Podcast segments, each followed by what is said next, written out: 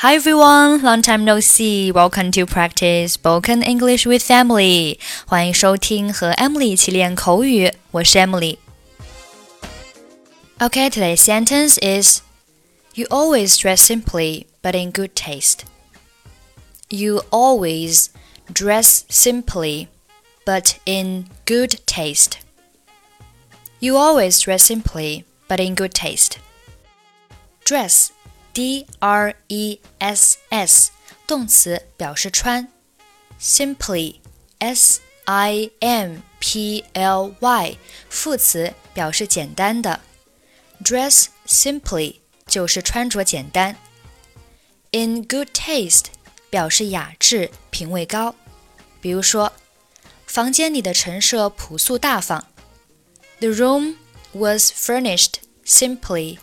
but in good taste. 在重要的场合要穿得得体大方。When you are in important occasion, you must dress in good taste. 所以，you always dress simply but in good taste，意思就是你的穿着总是很简单，但是很有品味。你从哪里买的这件毛衣 ？where did you buy such a sweater? 在上次的时装展览会上买的，你觉得怎么样？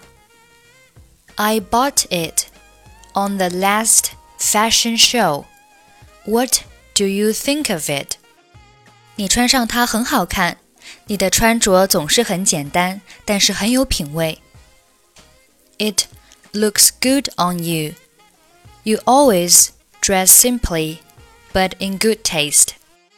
能听到你这么说，我很高兴。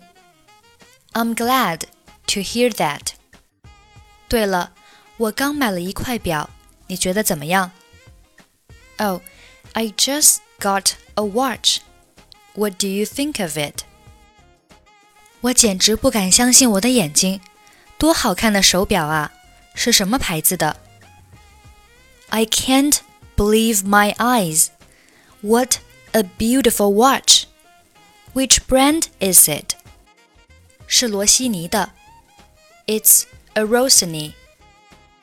这是我最喜欢的牌子。这块表很时髦，我喜欢这种款式。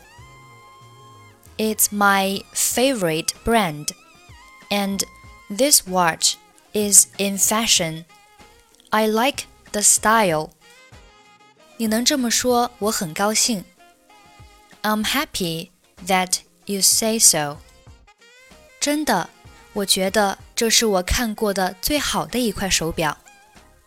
Really, I think this watch is the best watch I have ever seen.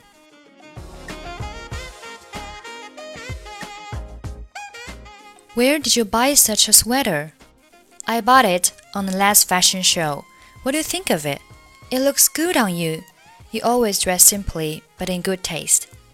I'm glad to hear that. Oh, I just got a watch. What do you think of it? I can't believe my eyes. What a beautiful watch. Which brand is it? It's a Rossini.